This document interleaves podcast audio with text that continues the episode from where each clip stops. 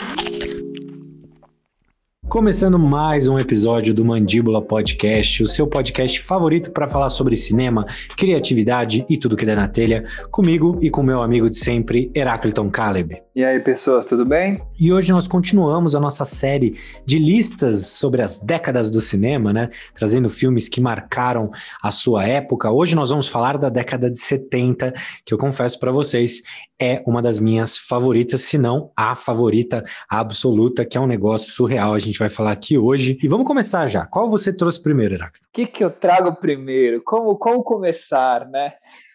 Bom, eu vou começar com o pé na porta, com um filme que é pouco conhecido, mas que eu amo, que é do Orson Welles, chamado Verdades e Mentiras, ou F for Fake. O Orson Welles, ele teve uma vida muito maluca, né? Ele fez o melhor filme de todos os tempos aos 25 anos, depois sofreu pra caramba para conseguir dinheiro para fazer os seus filmes ele arrecadava dinheiro na Europa, tanto que nos Estados Unidos ele ficou tão queimado que ele não conseguia mais, né? Porque ele mexeu no vespeiro com o Cidadão Kane. Então ele ficou com uma dificuldade muito grande de conseguir dinheiro, e ele conseguia dinheiro na Europa, Europa Oriental, sabe assim? Ele conseguia um pouquinho aqui, um pouquinho ali, colocava o que ele tinha. E aí, cara, na década de 70, ele fez esse filme, Verdades e Mentiras, que ele investiga a questão da cópia. O que, que é falso, né? O que, que é uma cópia? E ele vai investigando isso no mundo da arte. E ele brinca assim no documentário. O filme é um ensaio. É um ensaio sobre o falso, sobre a cópia. E é muito interessante porque ele brinca ali, ele, ele entrevista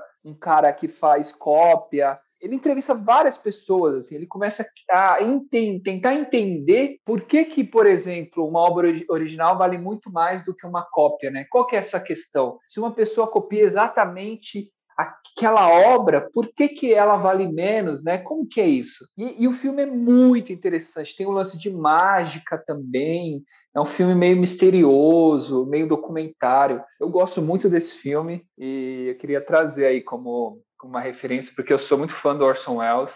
E esse filme, cara, é. Eu lembro de um crítico que escreveu assim: que esse filme deveria ser analisado em, no primeiro dia de toda a turma de cinema, sabe? Porque é um filme muito profundo, muito interessante. E eu acho que é um filme que é uma história que só o cinema poderia contar daquela maneira, sabe? E eu gosto muito disso. Fala sobre a montagem também, né? A criação da a, a manipulação da, da narrativa, de como ela está sendo apresentada. Eu acho que é genial, assim, é, é, é, como entrar na mente de um gênio, na real, né? Você, você acompanhar aquela história. E realmente, né, cara, é muito bizarro que o Orson Welles tenha tido dificuldade para fazer seus filmes, né? O que mostra também que o cinema ele vai para além do, do artista, né? Também é um negócio. E muitos artistas que, que mexem assim, né? Tentam quebrar assim as regras, né? Quebrar a roda e putz, cara, eu acho que vale a pena porque a gente sai com uma obra como Cidadão Kane, mas infelizmente ele sofreu muito, né? Tem até uma certa melancolia quando você estuda o Orson Welles, né? Sim, total. Eu lembro que muitas, muitas pessoas conhecem o Orson Welles por Cidadão Kane, né? ah, o melhor filme de todos os tempos. E aí você começa a investigar, você começa a descobrir como ele foi parar é, na grande indústria de cinema, né? Como ele conseguiu o contrato, você entende ali a relação dele com o teatro, você entende o que ele fez no rádio. E aí você vai estudando, estudando, estudando, de repente você começa a perceber que o cara comeu o pão que o diabo amassou, cara. Assim, assim, foi muito complicado na né, vida dele. E tem um documentário que eu gosto muito, que é A Batalha por Cidadão Kane. Que no final do documentário os caras entrevistaram ele e ele falou, ele fala algo mais ou menos assim: eu passei a minha vida inteira correndo atrás de dinheiro para financiar os meus filmes. Aí ele fala, dá uma pausa e fala: Isso não é um bom modo de gastar uma vida. Caraca, velho, quando eu ouvi isso, eu falei: Meu Deus, o cara é um gênio. Se foi difícil assim pro gênio, né? Para mudar de profissão, hein? para quem tiver desanimado.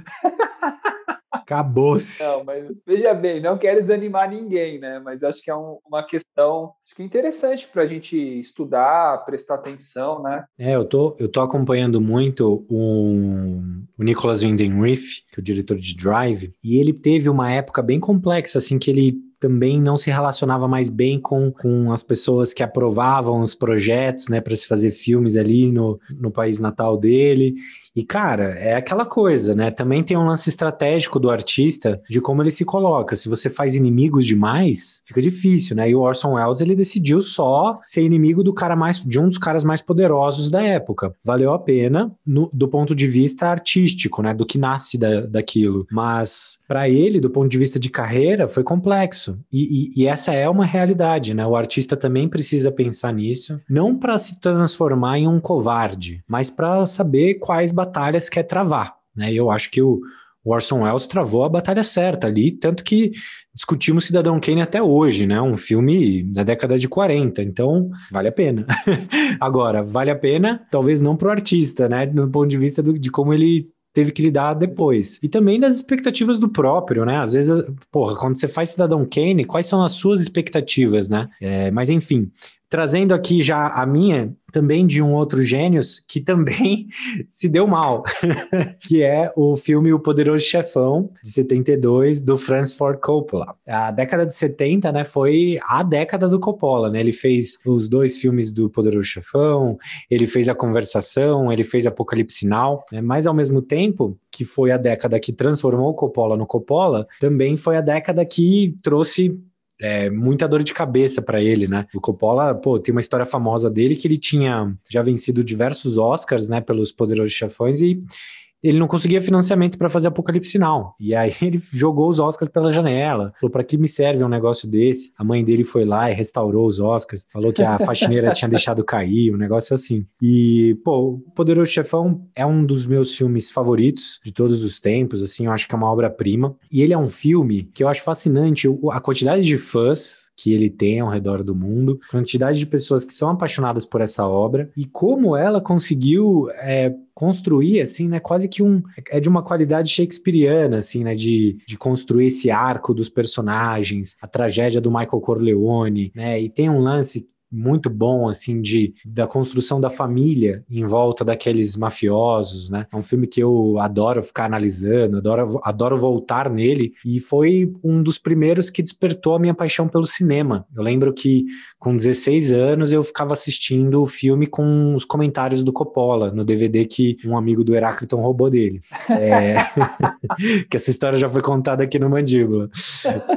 Porra. Inclusive, se você estiver ouvindo, pô, na moral, cara, devolva o meu box do Poderoso Chefão. Que, é, meu, ainda dá tempo. Eu nunca vi com os comentários, eu nunca vi com os comentários, cara. Ainda dá tempo de se redimir. Não, e os comentários são incríveis, os comentários são fantásticos, assim. É um filme com diversos é, por trás das câmeras, assim, né? Incríveis, histórias maravilhosas. E foi o filme que me deixou apaixonado por esse processo de ouvir um diretor falando sobre a construção de sua obra. Foi ali que se plantou a sementinha do meu desejo de, de escrever e dirigir os meus filmes, porque antes eu queria ser ator, né? Mas o meu interesse pela, pelo por trás das câmeras começou com o Poderoso Chefão e o DVD duplo, né? Então, os comentários. DVD duplo não, né? Os comentários do, do Coppola. Então, até hoje, assim, quando eu faço os vídeos no canal sobre o Poderoso Chefão, eu sinto que eu tô é, continuando um ciclo que começou mais de 10 anos atrás com, com esse filme. E a minha esperança sempre é que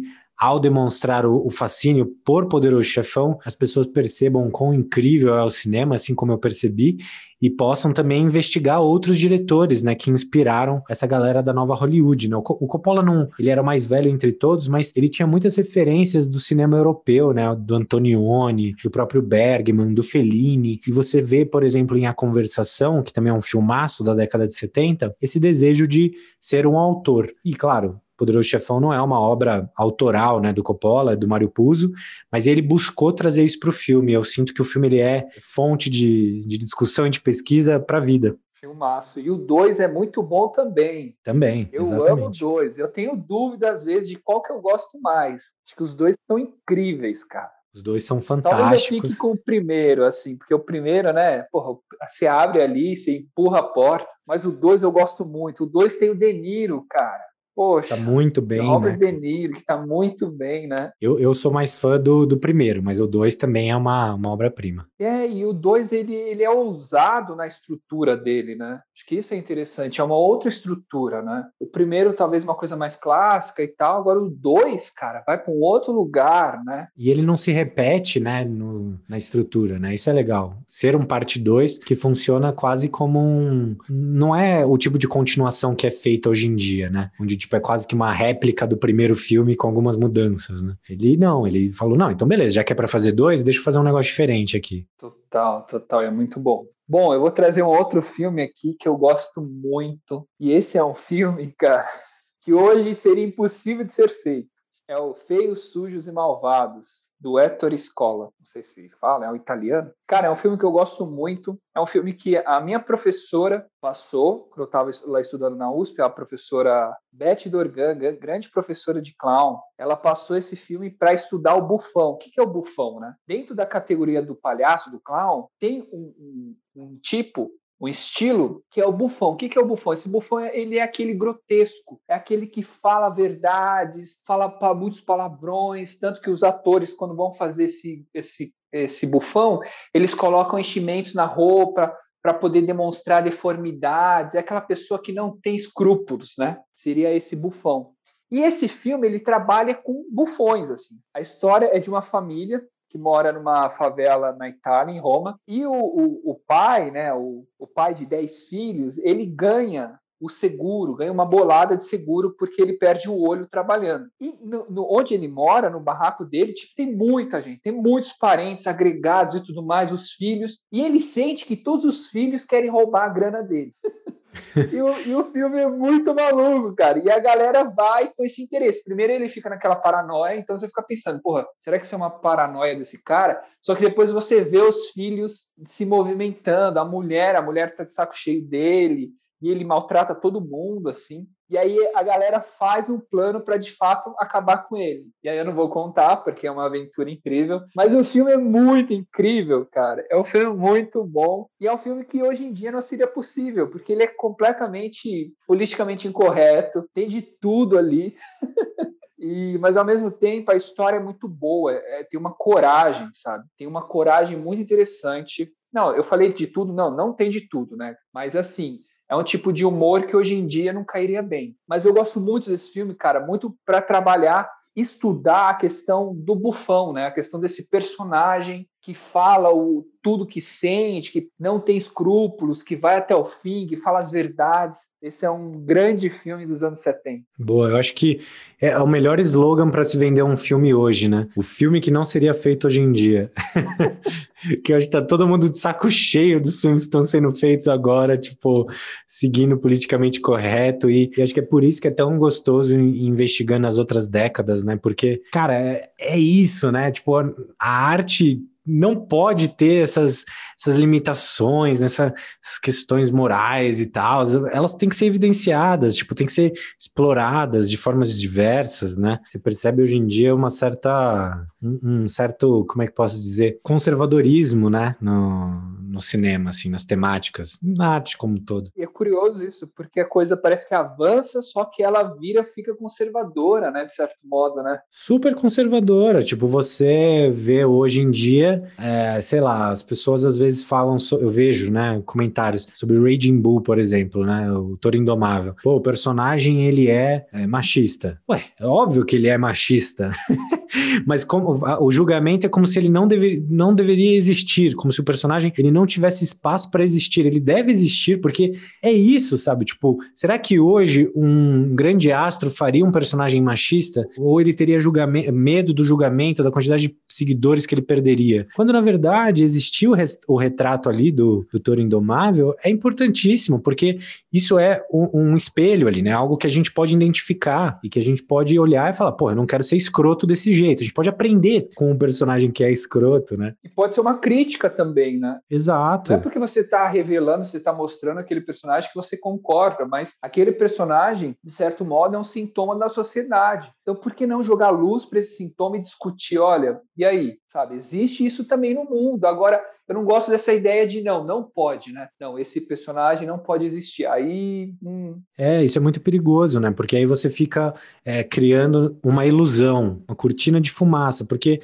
as pessoas que são, né, assim, elas continuam existindo, né? Então, assim, eu acho que a arte, assim como disse Aristóteles, né, nos seus, nas suas reflexões sobre a arte, né, a arte mimética, né, de, de copiar a vida, de recriá-la através da tragédia, da comédia na época e hoje em dia através do cinema também, é, era justamente isso, você experimentar a vida, experimentar diversas coisas sem necessariamente precisar fazê-las, executá-las, né? Você vivenciava aquilo através do outro, através dos atores que estavam representando representando aqueles personagens. Então, quando você viu uma tragédia acontecendo só desgraça na vida da pessoa por uma escolha que ela fez, você aprendia. Agora, vai fingir que não existe, aí lascou-se, né? Você não aprende, você não, você não sente, você não visualiza, né? Por que, que é tão interessante existir o Taxi Driver? Para você vivenciar o que o Travis vivencia e porra, entender ali o quão louco é a cabeça dele, né? O quão distante de algo possível para um ser humano, né? O quão distante da sua própria humanidade você seria se você seguisse essa, esse, esse caminho. Imagine, só para terminar, imagine o cinema só com personagens bonzinhos, né? Porra, meu, um porre. Um oh, o cara faz isso, o cara cuida do cachorrinho, o cara cuida do jardim, o cara, pô, e aí, né?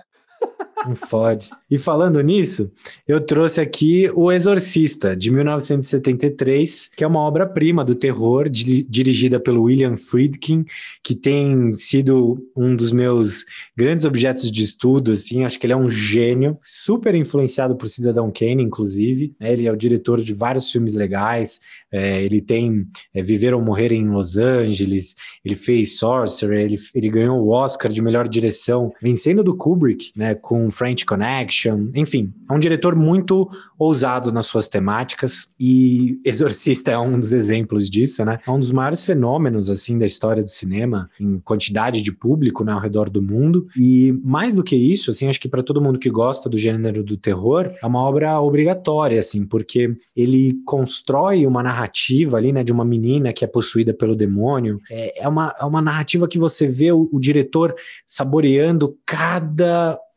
cada momento para a construção daquela narrativa, sabe? Não é algo que vai direto ao ponto, não. Você tem, você se relaciona com aquela família, você se relaciona né, com a construção daquele universo. O problema vai sendo construído, você se relaciona com os padres que estão ali, né, e você vê assim uma direção que ela se preocupa justamente em levar o público por uma experiência onde você sente a dor daquela mãe, você sente a dor daquela criança que está ali e você fica com medo pra cacete do que está acontecendo.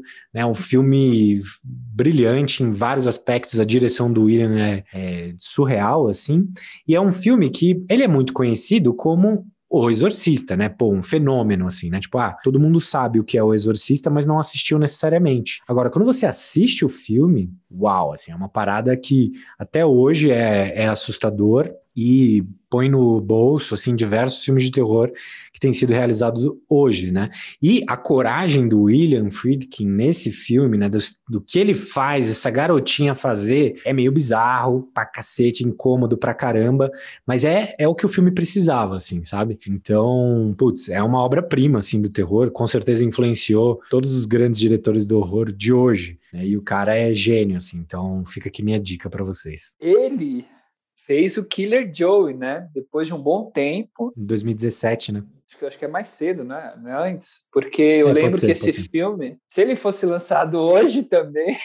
Esquece. esquece, cara, esquece. Então tem isso, né? Um cara que ele é ousado mesmo, né? Ele, ele é corajoso, né? Eu admiro isso também, porque ele, ele, porque é muito louco, né? Você pensa o cara ganhou o Oscar do Kubrick, né, de direção e tal, né? Aí você imagina, ah, o cara vai dar uma maciada, né? O cara vai, né, ficar mais leve, vai fazer coisas mais assim. Não, o cara vai com tudo mesmo e faz Killer Joe, né? É, ele, fez o Killer Joe em 2011. É, 2011, porque se fosse 2017 ele já seria cancelado, tá ligado? Seria, com certeza. É, e ele pegou umas temáticas muito boas. Ele tem um filme chamado Cruising com o Al Pacino, que tipo o Al Pacino ele precisa, é, ele é um policial, ele precisa é, se infiltrar é, numa região ali onde rola assim um, um, um, sexo homossexual hardcore, assim, os homens usando couro, porque ele precisa encontrar um serial killer, né, de, de homens ali daquela região. E cara, é um filme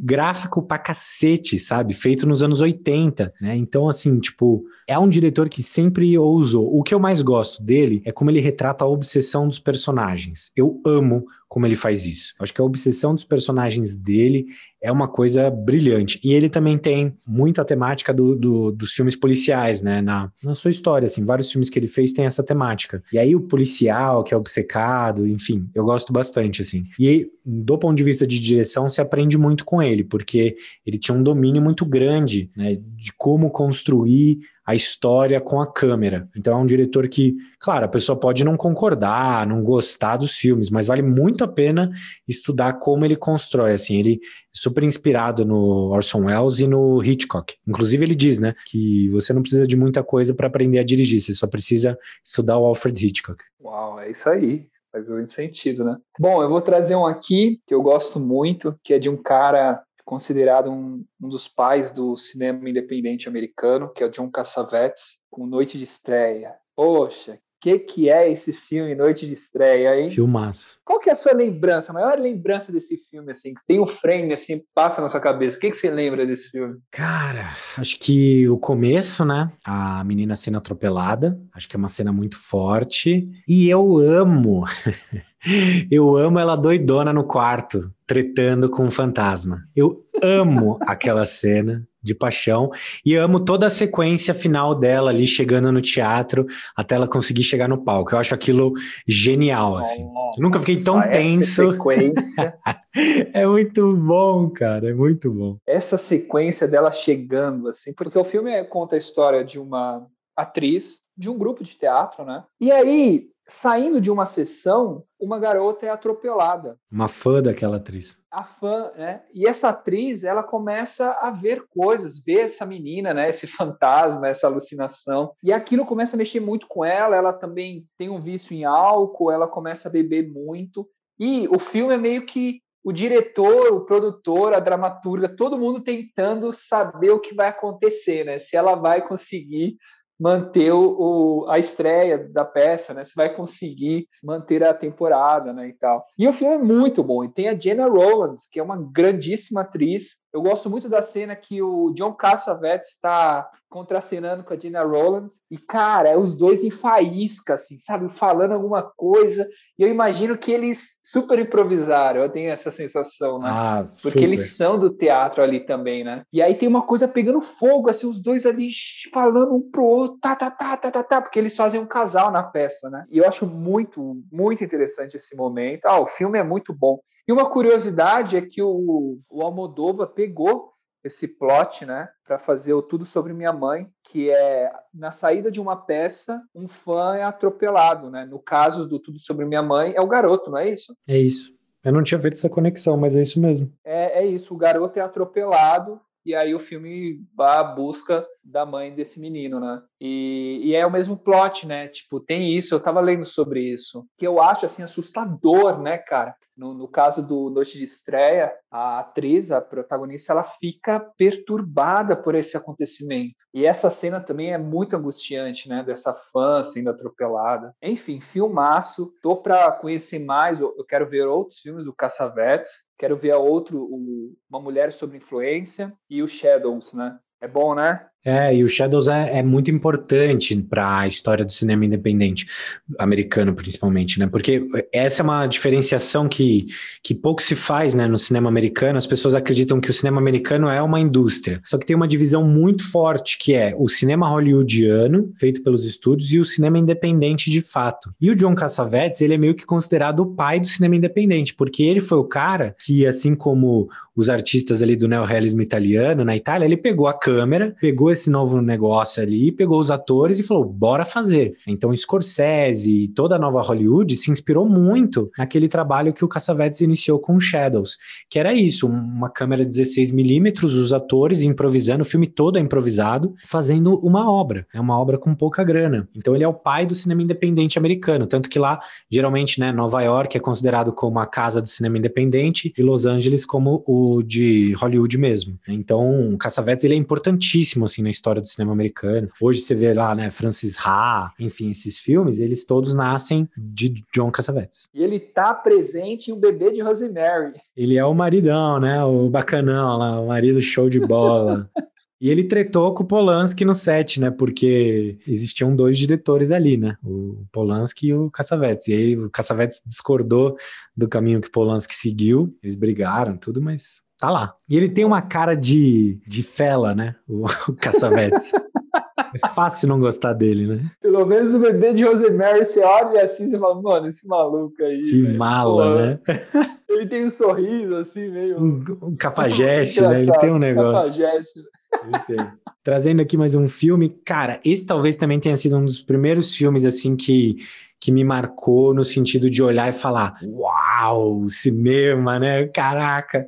Que foi o Laranja Mecânica, do Stanley Kubrick, de 71, outro filme que não seria feito hoje em dia, né? E que na época mesmo ele foi, tipo, um caos na vida do, do Stanley Kubrick, né? Esse filme, ele é marcante e interessante por vários motivos, né? Um deles é o protagonista e, a, e é aquele famoso encontro perfeito entre ator e personagem, né? acho difícil acontecer ali uma mistura tão boa quanto essa. É, é, é, raro, né? É uma coisa que vai acontecendo, mas que não é tão simples. Aí você vê que até o ator teve dificuldade para se desvencilhar do personagem depois, no sentido comercial, né, das pessoas verem ele fazendo outras coisas. É, o Kubrick fez esse filme logo depois de 2001, Uma Odisseia no Espaço. E ele queria provar que ele conseguiria fazer um filme com baixo orçamento. E o filme, fazendo um curso de roteiro com a Ana Mui Laerte, né? Ela falou, é, diretora do Que Horas Ela Volta, Durval Discos, ela fala que o Laranja Mecânica, ele é perfeito do ponto de vista de uma construção narrativa. O filme, ele segue uma estrutura chamada Sequence, sequence Approach, né? que é uma abordagem de sequências, né? O filme todo é construído com pequenas sequências de dois minutos, e aí ela falou: pode cronometrar que é perfeito. O filme todo é isso: cenas de dois minutos que vão fazendo a história avançar a cada sete cenas do primeiro ato. Você tem uma puta virada ali, alguma coisa importante. Depois, no segundo ato, você tem cinco sequências, com a quinta de cada sequência sendo uma puta virada, e depois você tem duas finais no terceiro ato, com a quinta sequência também sendo muito foda. E realmente é isso: o filme ele tem essa construção narrativa narrativa. O Kubrick era muito bom nesse sentido. Eu acho que o Laranja Mecânica talvez tenha sido uma um, um, resultado do, né, do Kubrick ter ficado cinco anos fazendo 2001 uma Odisseia no Espaço, ele falando, gente, eu preciso de uma narrativa, personagem,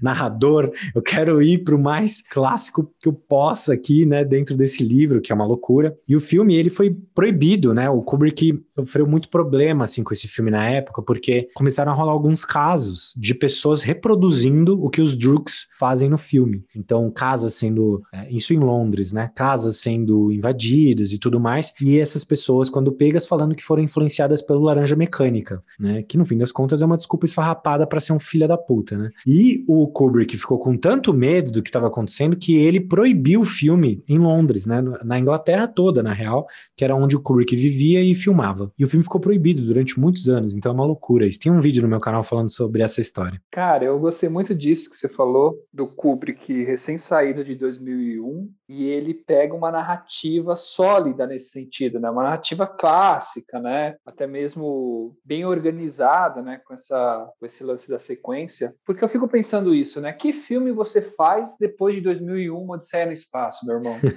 Sim. Sabe? O que filme você faz depois de Cidadão Kane ou de Taxi Driver, né? Eu fico pensando isso também. A, a escolha, né? Dizem que o segundo filme é a coisa mais difícil, porque é aí que a galera vai olhar para você e vai falar: e aí? Que você vai, você vai mostrar a sua, as suas referências, vai mostrar que veio. É cl claro que no caso desses grandes, eles já, né, eles já tinham uma grande carreira, mas eu digo assim, O filme, depois de um sucesso, revela muito, né? Tem muitos diretores que acabam pegando um filme menor, né? Um filme, no caso aí do Kubrick, pegou um filme de baixo orçamento, porque isso é muito curioso de se pensar também pra gente, também na nossa carreira, né? Vai que a gente consegue um grande sucesso. Que filme a gente fará depois, né? E uma coisa curiosa é que o Kubrick, ele, os filmes dele não faziam sucesso, né?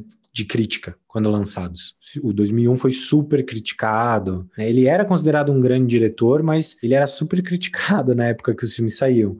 Hoje, talvez seja um dos diretores com maior número assim de obras é, que sejam consideradas obras primas, né? Mas é isso, né? Essas escolhas. Eu gosto muito da filosofia do Nicholas Winding Refn em relação a isso. Depois que ele fez Drive, ele foi fazer Only God Forgives com o Ryan Gosling. Ele falou assim: eu fui fazer exatamente o oposto do que queriam.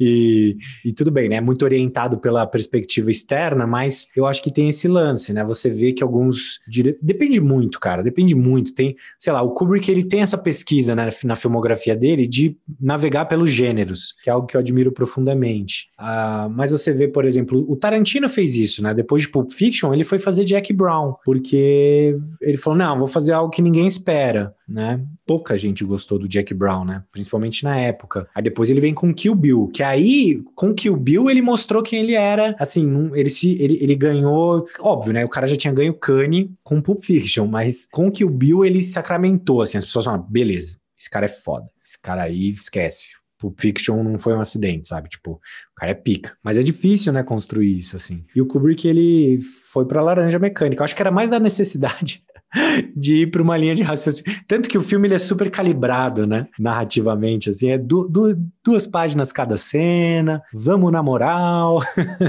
Acho que ele teve esse desejo, sabe? Muito boa essa discussão, né? Pensar isso também como artista, como realizador. Bom, outro filme que eu trouxe é um filme que eu sei que você gosta bastante. Esse roteiro é considerado um dos melhores roteiros pelo sindicato dos roteiristas. Eu acho que está em quarto lugar, talvez. Qual filme eu estou falando, Gustavo? Não faço a menor ideia.